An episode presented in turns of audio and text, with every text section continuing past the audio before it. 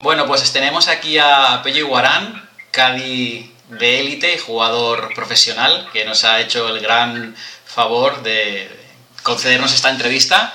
Llevo un rato ya hablando con él, hemos estado aquí un ratito porque nos conocíamos de hace unos años.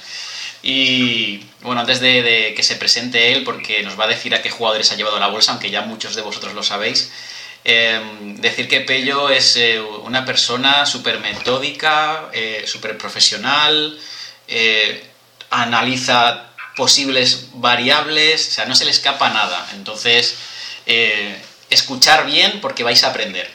Pello, coméntanos un poquito, ¿quién, ¿a quiénes has llevado la bolsa últimamente? Buenas tardes Jorge y saludos a todos los que escuchen este vídeo. Y nada, bueno, yo empecé, tuve la suerte de empezar en 1998 con Ignacio Garrido, que en aquel momento eh, era un, jugador que acababa de jugar y ganar una Ryder Cup en Valderrama y bueno, empezar, empezar en una profesión como Cádiz en un nivel ya eh, con un jugador de esos bueno, de, esas características, pues fue, fue para mí un, un, aprendizaje muy bueno.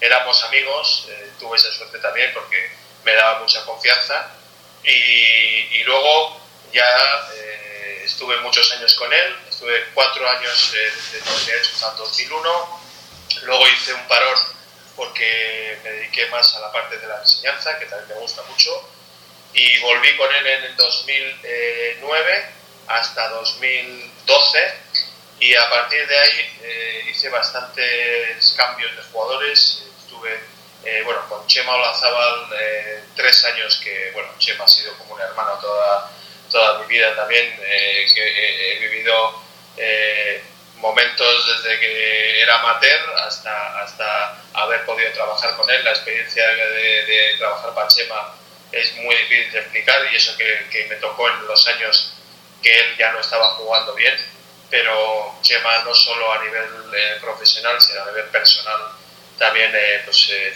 es un ejemplo y, la verdad que ha sido una experiencia que me ha servido luego mucho pues para tener capacidades de adaptación a otros jugadores que bueno he hecho bueno le hice un tiempo de Cádiz a Elvira bueno digo digo durante un tiempo corto, porque fue pocas semanas con cada uno, por eso me pude adaptar bastante a diferentes jugadores.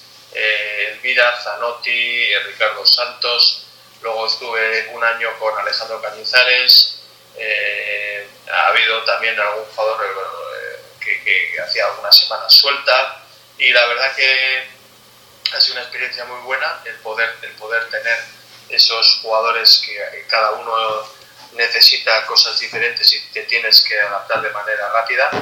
Y luego, eh, llegó la oportunidad de trabajar con Francesco Molinari, que fue pues eso, una experiencia genial. Estuvimos cuatro años trabajando pues, en el más alto nivel, con, temporadas con, mucho éxito de, de torneos y, y, también pues, un aprendizaje enorme. Después de, hubo un año y medio que dejé de trabajar con él, que durante ese tiempo estuve trabajando también con Adrián Naus, un chaval con un potencial enorme, eh, también con Fabricio Zanotti, que es otro jugador que lleva muchos años mm. en el circuito europeo. Y, bueno, la verdad que he tenido mucha suerte también en, no solo trabajar para grandes profesionales, sino con grandes personas que, que me han aportado todo mucha, mucha, mucha parte de lo que es la, la parte personal y, ahora he vuelto en junio del año pasado con Francesco Molinari que volvemos a hacer pues la temporada, hemos hecho media temporada y ahora estamos preparando lo que es la, temporada 2021. Bueno, habéis visto que Pello, vamos, tiene un historial del tío bárbaro. Pues vamos a hacer unas preguntitas a Pello y bueno, eh, agarraos fuerte porque no se calla nada, ¿eh? así que Pello lo seguro que os va a encantar. La primera, Pello, ¿qué es lo más difícil de ser Cádiz? Bueno, eh, una pregunta, si tuviera que decir lo más difícil de ser Cádiz... En cualquier aspecto, ¿eh? lo, que, lo que tú quieras, para ti, para ti personal, lógicamente. No, bueno, a ver, a, ver el Cádiz es una palabra muy amplia y vamos a poner eh, situación que estamos hablando de Cádiz de, jugadores de alto nivel. Correcto. Porque no es lo mismo tener que hacer de Cádiz a, un chico joven, a, un niño eh, que también he hecho de Cádiz a niños de, o niñas de 14 años que les ayudo alguna vez, o a, gente amateur, o, o luego pues a, gente incluso profesionales que empiezan o profesionales que ya llevan muchos años. Entonces cada uno eh, necesita algo diferente, cada uno necesita que le ayudes, obviamente. Y, entonces lo que hay que eh, encontrar, cuanto más conocimientos tengas, eh, tienes más recursos, pero hay, hay veces, y por eso hay Cádiz que sorprende cómo tienen éxito con ciertos jugadores que desde fuera aparentemente igual no, no crees o no ves que tienen tanto nivel, incluso bueno, mujeres de jugadores, por ejemplo la mujer de Lee Westwood, eh, que han tenido torneos que la, que, la, que le han hecho rendir a alto nivel en un momento en el que estaba eh, en un momento difícil. Entonces yo creo que, la parte que, que, hay que entender es que un Cadi de, eh, profesional de alto nivel necesita muchos conocimientos para la parte técnica, ¿sí? Pero si tuviera que decir cuál es la parte difícil o la parte donde marca más la diferencia es el que ese Cádiz tenga la capacidad de entender al jugador y a la persona y sepa sacar de él eh, su mejor versión o su, parte fuerte. Entonces, para eso, eh, dices, ¿hace falta una parte psicológica? Sí. Eh, hay, hay una manera de, que esa parte psicológica eh, la puedas, digo, entrenar, porque si ya es muy difícil y la, puedes entrenar, bueno, eh, yo creo que la, la, experiencia de la vida eh, y la del golf no van muy alejadas. Yo suelo poner un ejemplo con los la relación entre un cadillo y un jugador que no está muy alejado de una pareja. De una pareja o, una, alguien que convive. ¿sí? Puede ser una pareja, puede ser eh, personas en el trabajo que meten eh, muchas horas, es una convivencia. Y entonces el entenderse y poder eh, pasar los momentos difíciles donde todos tenemos partes menos, vamos a decir, que, que, no somos tan brillantes y otras donde tenemos más capacidad de rendimiento, que, que seas capaz de sacar esa parte grande, de, que rinde mucho, y la otra, mm, saberla, vamos a decir, surfear o sacar del momento, eh, es donde yo creo que, que, marcas la diferencia en, el, en, el, bueno, en, el, proceso de, del aprendizaje. Buena respuesta, Pello. Eh, um, vamos con la siguiente. Eh, bueno, claro, tú habrás visto infinidad de golpazos en momentos de estrés, que, has, que han ganado un torneo. Pero sí, yo sé que esta pregunta es muy complicado, esto es dificilísimo. Pero si tuvieses que quedarte con, con algún golpe que se te haya quedado ahí marcado más en la cabeza, eh, ¿cuál sería y, por qué? De los que has vivido tú como Cadi, ¿eh? Sí, bueno, la verdad que, eh, como dices, he visto tantos golpes buenos y me gusta tanto y se quedan tan grabados los, los los golpes eh, que, recuerdo como si fuesen, hay muchas cosas que se me olvidan en el segundo y hay otras que me quedan grabadas en la, en la memoria como si lo estuviera viendo ahora, ¿no? Entonces, quizás pues por las circunstancias, el momento, eh, la repercusión que tuvo luego en la, en la victoria del Open británico, el golpe del segundo golpe del hoyo 17 que fue un hierro 2 con un viento en contra, eh, la, dificultad que tenía, la importancia que teníamos, la posición que teníamos, eh, era, era, era algo con, además con mucha tensión, que tuvimos dudas eh, entre, entre el hierro 4 y el hierro 2, que tomamos la decisión al final del hierro 2 porque corto habíamos estado justo el día anterior y nos costó un doble bogey y hacía mucho viento y es verdad que parecía que nos íbamos a pasar, los dos yo creo que pensábamos que nos íbamos a pasar, pero luego pegó un golpe que fue, bueno, yo es que no, no se me puede olvidar. Y, y pegándola perfecta, pegándola perfecta, o sea, dibujándola como la, la habías imaginado y todavía quedó corta de la bandera. O sea, imagínate si, si es difícil a veces tomar esas decisiones con esos vientos y ese golpe no, no se me volvió. O sea, fue, fue espectacular.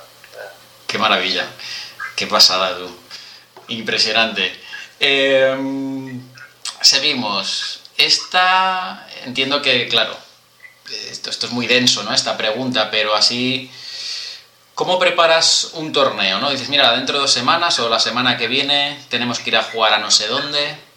El jugador va un día determinado, imagino. Tú vas otro, vais juntos. Eh, tú vas eh, caminando el campo. ¿Cómo, se prepara más o menos tú, ¿no? ¿Cómo preparas tú un, torneo? Bueno, a ver, eh, hay, como dices tú, dependiendo de los torneos, de los sitios, a veces viajamos juntos, otras separados pero como, base fundamental yo suelo viajar por mi lado porque me gusta pasar uno o dos días, sobre todo dos días si no conozco el campo, antes de empezar el torneo.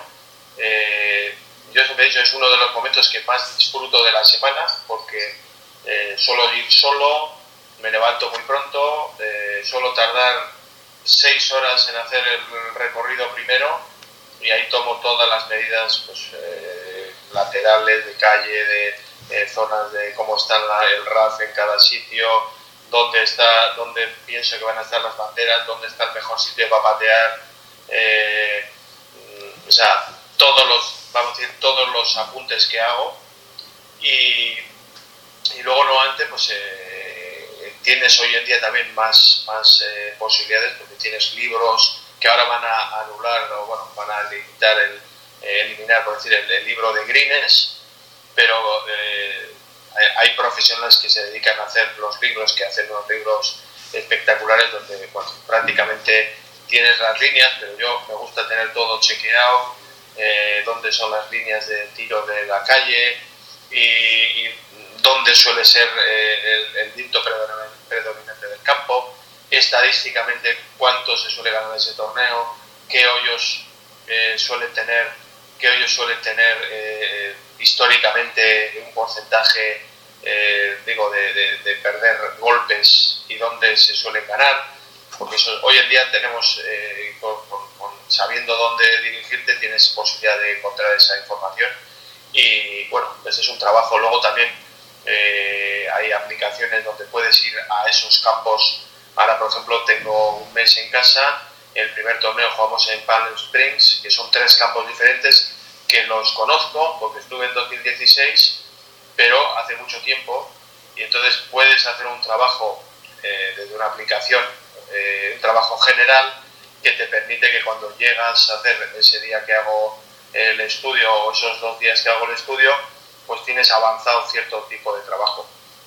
Y bueno, es, al final es preparar muy bien toda esa información para que cuando tomes la decisión eh, y le trates de, transmitir confianza en lo que estás diciendo y para eso pues tienes que haber eh, interpretado bien el campo. ¿no? Muchísimo trabajo, ¿eh? A veces, claro, la gente que a lo mejor lleva poquito tiempo y nos estará viendo dirá, oh, pues yo pensaba que era llevar la bolsa y poco más. Pues fijaos todo el trabajo, el esfuerzo que tiene un CAI de este nivel como es Pello antes de una competición. Es, una pasada, tú. Qué barbaridad. Em, siguiente pregunta, Pello. Eh, si, puedes, si no, no, ¿eh? ¿Alguna anécdota o curiosidad de la Ryder Cup de, París? La, la, que se que andamos de, paliza y que jugó Tommy Fleetwood, ¿no? Que jugasteis eh, los dobles y alguna curiosidad, alguna anécdota, alguna cosa, ¿no? Cuéntanos algo así más que no se suele ver en la tele. Algo, algo que tú digas. bueno, a ver, la, Ryder Cup, eh, yo había vivido Ryder Cup fuera, tuve la suerte de, vivirla como eh, amigo eh, en el año 97 de Nacho nos invitó a la red a verla de espectador, que fue espectacular. La de Chema como capitán en Merion, que también eh, me invitó y, verla en vivo, eh, bueno, yo diría que esa fue muy duro vivirla y luego el final fue, fue increíble. Eh, también en la época que estuve haciendo de Cádiz a Chema, eh, fue vicecapitán en, en Gleneagles y tuve la suerte de poder eh, hacerle como de chofer al, vicecapitán y vivirla, no, no, vamos a decir, no trabajando como Cádiz, pero sí dentro. O sea, que he tenido, vamos a decir, eh, visiones de Ryder Cup un poco de fuera y luego más hacia adentro y vivirla de Cádiz, que es la única vez que he hecho de Cádiz, que ha sido la del 18, y tener la semana que tuvimos eh, la verdad que impacta un poco, te diría, a qué velocidad pasa. No, no, o sea, llegas el primer día eh, que parece que, va a ser un día tranquilo de nueve hoyos y se hace eterno, que al final el capitán decide hacer 18 por la gente para que vean más al equipo y creo que estuvimos en el campo, no sé, siete horas. Eh, parecía, no, se, no se terminaba, porque cada, cada hoyo era cada hoyo era eh, mínimo 15 minutos de, eh, bueno, de firmas de, autógrafos, los jugadores acercaban a la gente. Y bueno, era, la verdad que en el momento lo vives como trabajador y, no estás tan contento, pero luego te das cuenta que es una labor del capitán haciendo eh, una parte hacia el público, hacia el público que había podido ir a, verla y, ese, y ese día, se, se, hizo eterno. Pero luego empieza ya la competición y el ritmo es brutal. Bueno, en el caso mío fue todavía más porque jugamos cinco partidos y entonces casi, casi eh, no, te, no te da tiempo, o sea, terminas, ya casi estás saliendo al, al casi sin comer, o sea, vuela, vuela el tiempo, ¿no? Y bueno, eh, fue una Ryder Cup que, tuvimos tres partidos con Tiger, eh, que jugó con diferentes jugadores. Yo creo que con el que mejor compaginó fue con Patrick Reed, pero bueno, eh, yo creo que Tiger venía de ganar en Atlanta y se le notaba físicamente, bueno, yo diría energéticamente mm, bajo comparado con otras veces que hemos estado en, un partido pues en el British o en el Masters. En la Raiders se le veía, yo creo que ahí el capitán de, Estados Unidos abusó un poco y, podía haberle dado más descanso porque se le veía que no estaba, eh, bueno, físicamente, por decir, para ese nivel. Y, la verdad que yo creo que fue una Raider eh, bueno, que, empezó un partido que parecía que nos iban a pegar una paliza el primer, la, primera mañana con un 4-1, si no recuerdo mal que era y, fue, y fue luego todo bueno, sobre ruedas. Y anécdota, pues bueno, el, el, final de, de 4-1, no, de 3-1. Y el, el, final fue increíble, pues pegar el golpe en el hoyo 16 contra Mickelson, eh, que la metes en green, y mete Mickelson, la tira al agua, sí, sí, y, ya, y, y, ahí ya ves que bueno, se ha ganado la Ryder Cup y el momento que se tira ahí Francesco ahí al público con todas las, cervezas. Pero bueno, fue, fue, como digo yo, fue un momento espectacular, especial. Qué caña, qué caña. Además ahí saliste por la tele, se te vio por la tele, justo en el tee de salida, exactamente. Me acuerdo de la imagen perfectamente. Digo, hostia, ahí está Pello. qué tío. Yo, yo, yo, yo, recuerdo, fíjate, yo recuerdo que cuando pegó Mickelson el golpe que fue al agua y ya le vi, ya le vi que le iba a dar la mano a Francesco, yo metí todas mis cosas en la bolsa y cogí la bolsa y salí de allí. Escopetado. Porque dije, se, va a montar una aquí que va, que va a ser... y, ya, y, ya, cuando miré así de lado, vi a Francisco metido allí en la, en la vorágine de cervezas. Ostras, qué grande. qué grande. Oye, pues mira, esta... qué, qué, qué maravilla. Esta pregunta, Pello, a mí siempre me ha dado bastante curiosidad y lo que estabas tú comentando de, muchos días seguidos, casi sin tiempo para comer y menos todavía para descansar. Eh, el tema de la bolsa, el tema de la espalda, el tema del peso, ¿cómo, cómo gestionas tú esto? ¿no? Porque esa bolsa tiene que pesar muchísimo, entiendo, y claro, tantas horas, tiene que ser duro. ¿Cómo, intentas protegerte la espalda? O cuéntame, ¿cómo, ¿cómo gestionas el tema de la bolsa a cuestas? Bueno, la verdad que yo, diría que la parte más eh, peligrosa eh, es la, la, rutina que hay cuando levantas la bolsa del suelo y te la pones en la espalda. Es un movimiento, es un movimiento que, como es tan repetitivo, con un peso bastante grande, eh, cuando dejas de estar entrenado, notas, o sea, notas que la espalda la tienes reventada. Cuando ya lo entrenas, y, coges, al final coges un poco técnica, porque hay, hay técnica para, para, cogerla y subirla y hacerlo, porque, y aún y todo, pues hay que hacer sobre todo mucha movilidad de hombros y mucho trabajo de estiramiento de, estiramiento de las piernas. Diría que esas dos son las más exigentes. Yo es que siempre veo esas cosas y wow. hay, que, hay, que, hay que trabajar la parte de específica de donde, donde haces el gesto repetitivo. esa parte es la, la, más dura. ¿Siempre la llevas en el mismo hombro, Pello? Siempre, sí, siempre... hoy en día, hoy en día o sea, cogemos, yo siempre cojo con la derecha porque soy diestro, pero una vez que la subimos a la espalda hay una doble cincha que es mucho mejor para el equilibrio de la bolsa en la espalda y por eso una vez que la tienes subida ya, ya cuesta menos. Va, va, mucho más controlado. Sí. Es más el gesto levantarla, que es cuando tú estás desequilibrado, claro. como no hagas bien los apoyos, te puedes hacer daño. ¿Qué puede pesar? ¿20 kilos? ¿25 kilos una bolsa de, de, de, esas? Con toda la comida, el agua, eh, bolas, ropa, paraguas, eso, claro. La verdad que no, no, no, la he pesado nunca, eh, pero no creo que pese tanto como 25, pero sí que creo que puede estar entre 15 y 20 Ostras, 15-20 kilos unas cuantas horas, vaya, es, es caña, es caña. Wow, hay que tener cuidado, sí. Vale, siguiente pregunta. Y bueno, esta es bastante interesante. Por ejemplo, si alguien ahora quisiese ser Cadi porque le gusta lo que comentas, un chaval joven dice, oye, me gustaría hacer de Cadi, eh, ¿qué características debe tener un buen Cadi para ti? Eh, ¿Tiene que ser profesional? ¿Tiene que ser un handicap bajo? ¿Tiene que saber algo de psicología? Eh, Cuéntame, ¿qué, para ti, ¿qué debe tener un buen Cádiz? A ver, si estamos hablando de hacer de Cádiz eh, en el nivel más alto, obviamente ya tiene que tener eh, una experiencia. Quiero decir, de alguna manera tiene que tener una serie de recursos eh, mínimos para, para, poder ayudar a un jugador de ese nivel. Es decir, otra cosa es que sea un jugador, como dices tú, que quiere empezar, pues como cuando yo empecé con Nacho, que bueno, era yo jugador profesional, tenía conocimientos eh, de técnica, eh, eh, Nacho me enseñó mucho a, estudiar el campo, me enseñó mucho a la parte estratégica, que él, que él es muy fuerte en, esa, en ese área.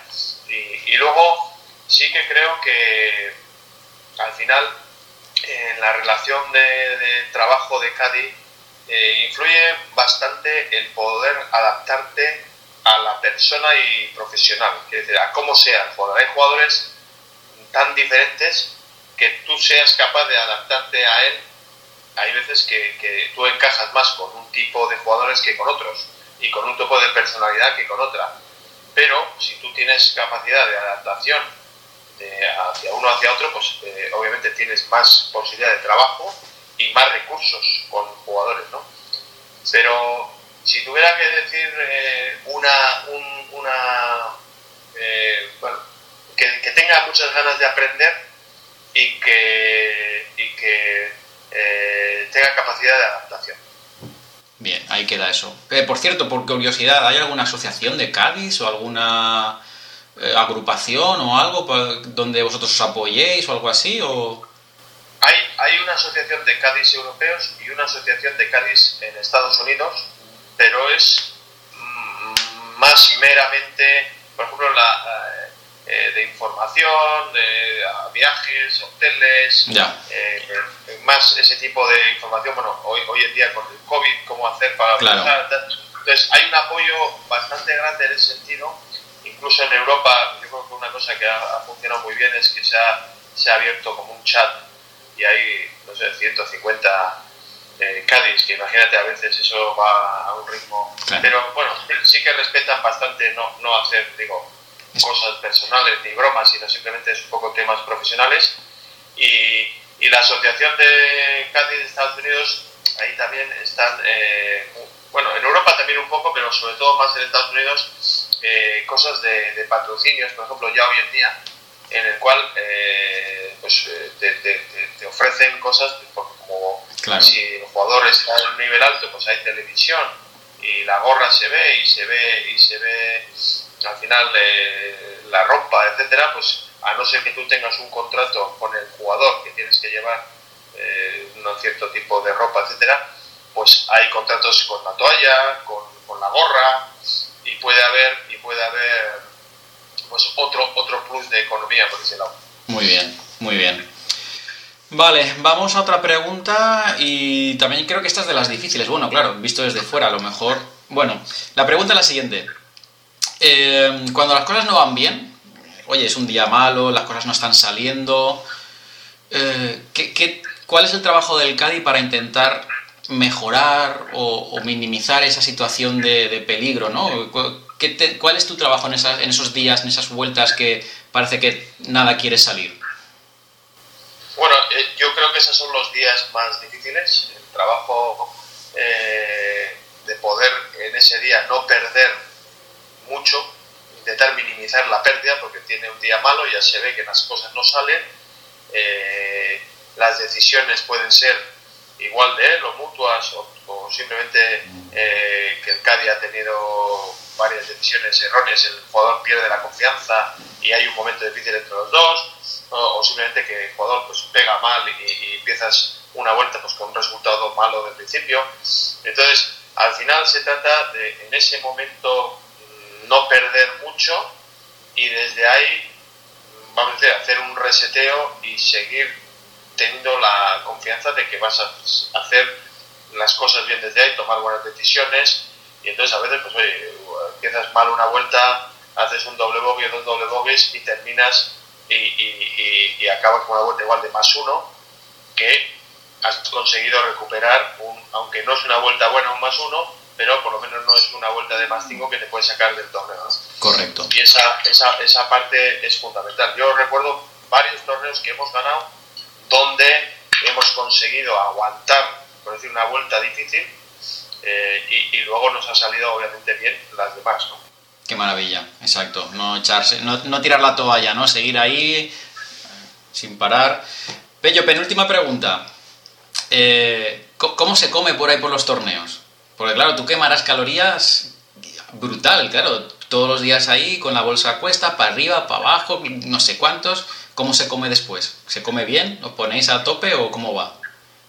Bueno, la verdad que, la alimentación y sobre todo en Estados Unidos, si la comparo con mi, tierra, eh, hay bastante diferencia. Así que no, no puedo decir que comemos muy bien. Eh, bueno, a ver, es una alimentación eh, básica. O sea, quiere decir que al final desayunas. bueno, yo trato de desayunar bien, como me gusta a mí. a veces en el torneo no lo tienen y, busco alguna, algún lugar donde me gusta pues eh, más, más el tipo de, desayuno que se, se eh, acopla más a mi manera. Pero luego en el torneo, cuando vas a comer eh, entre, entre vueltas o entre entrenamientos, es lo que hay en el torneo. Entonces suele ser pues una comida básica, ensaladas, o siempre pollo, alguna hamburguesa o carne, así. Pero nosotros básicamente la alimentación la hacemos desayuno y cena, porque la comida siempre suele ser bastante ligera, o, rápida y no hay, entonces por eso tiene importancia hacer un buen desayuno o una buena cena. Muy bien. Última pregunta, Pello. Eh, para las personas que nos estén escuchando, handicap amateur, medio, no sé, entre 20 y 10, por decir algo, ¿vale? Eh, ¿Algún consejo que les pueda ayudar a bajar algún golpe durante la vuelta? Consejo estratégico, de mentalidad, no sé, algo que tú le dirías, pues mira, de enfocaros en esto, no sé, algo, algún consejillo que puedas darles. Bueno, a ver, obviamente cada jugador eh, es, diferente, ¿no? Eh, sí que sería importante conocer un poco su juego dónde, dónde se basa su parte más fuerte en el, en el jugador amateur, si, si, es un jugador donde tiene pues eh, la parte de la salida o los hierros o la parte del approach. Entonces ahí, eh, después de ver dónde tienes tu fuerte, ver dónde pierdes más golpes. ¿no? Que hay veces que mucha gente, no, es que con el pad pierdo un montón de golpes. Y, igual luego eh, es mucho más en los segundos golpes que pierde mucho, que claro, luego no la termina metiendo, pero donde realmente pierde los golpes es en el segundo golpe. A veces es por estrategia, otras veces es por técnica.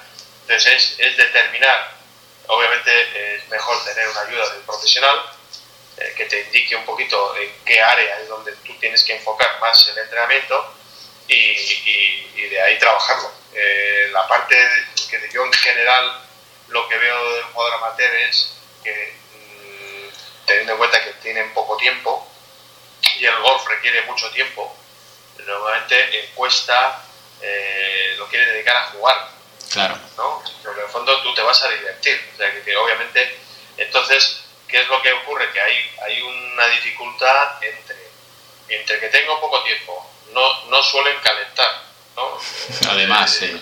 O sea, que, que hay muchas cosas que me podrías decir que vendrían bien, ¿no? Porque hacer un calentamiento es fundamental, normalmente además a cierta edad todavía más, y, y vendría bien tener una pequeña rutina de, calentamiento. Eh, luego, como no, como no tienen normalmente tiempo para entrenar, pues es difícil mejorar esas áreas donde son, vamos a decir, teóricamente más débiles o, tienen más margen de mejora en función de... Entonces, claro, ahí tiene que ser ya un jugador en el cual planee o planifique eh, los días donde va a ir a jugar y diga, a ver, voy a divertirme estos días y este día una hora le voy a dedicar a esa parte donde tengo para mejorar.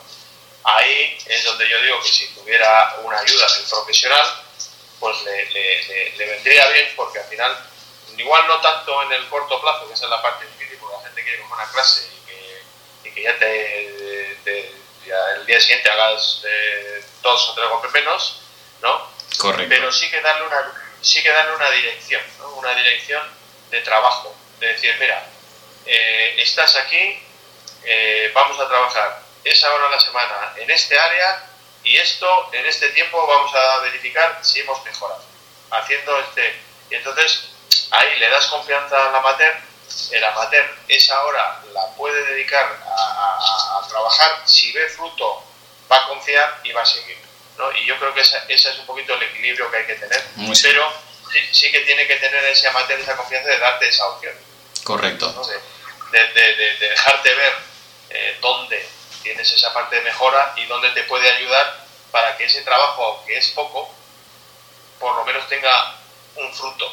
Eh, eh, y, ahí, y ahí puedas hacer una mejora que igual en un año no, pero igual en 3-4 años, pues igual de ser un handicap 18, pues consigues ser un handicap bajo de una cifra que ya requiere pues un, un entrenamiento más, más exigente.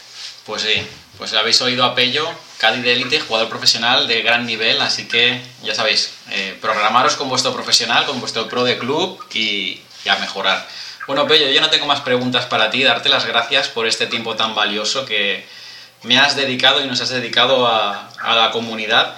Y yo por mi parte desearte muchos éxitos y que disfrutes, que al final también es importante el disfrutar de lo que uno hace, que seguro que lo haces. Y mm, nada, eh, sí que me gustaría alguna vez, cuando ya seamos más mayores, eh, echar una partida tú y yo dentro de, muchos años, cuando, cuando ya tú ya estés medio jubilado de Cádiz. ¿eh? Y yo subir para allí, para donde vives tú, tú bajarte aquí a Valencia y echar una partida. Me, hace mucha ilusión rememorar viejos tiempos, me gustaría mucho.